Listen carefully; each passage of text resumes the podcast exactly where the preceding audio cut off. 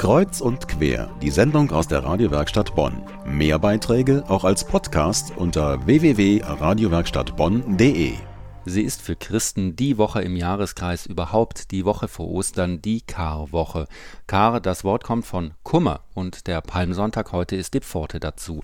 Der Palmsonntag erinnert sinnbildlich an den Einzug Jesu in Jerusalem. Viele Menschen hatten ihn damals wie einen König mit Palmwedeln begrüßt. Stadtdechant Wilfried Schumacher.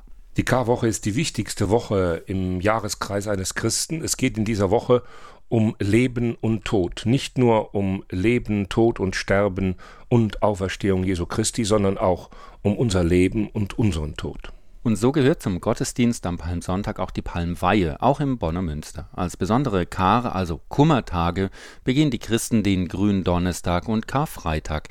Das sind besonders ruhige Tage. Die Glocken schweigen nach alter Tradition von Gründonnerstag bis Ostersonntag.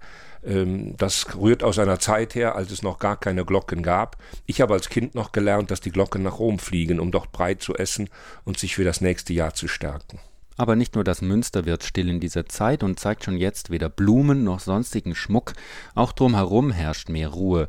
Von Gründonnerstag bis Kar-Samstag verbietet das Feiertagsgesetz öffentliche Tanzveranstaltungen. Ein Sinnbild für Ostern ist für viele dann der Osterhase. Der ist äh, dem Bonner Stadtdechanten Wilfried Schumacher zwar kein Dorn im Auge, aber mit Ostern hat der nichts zu tun.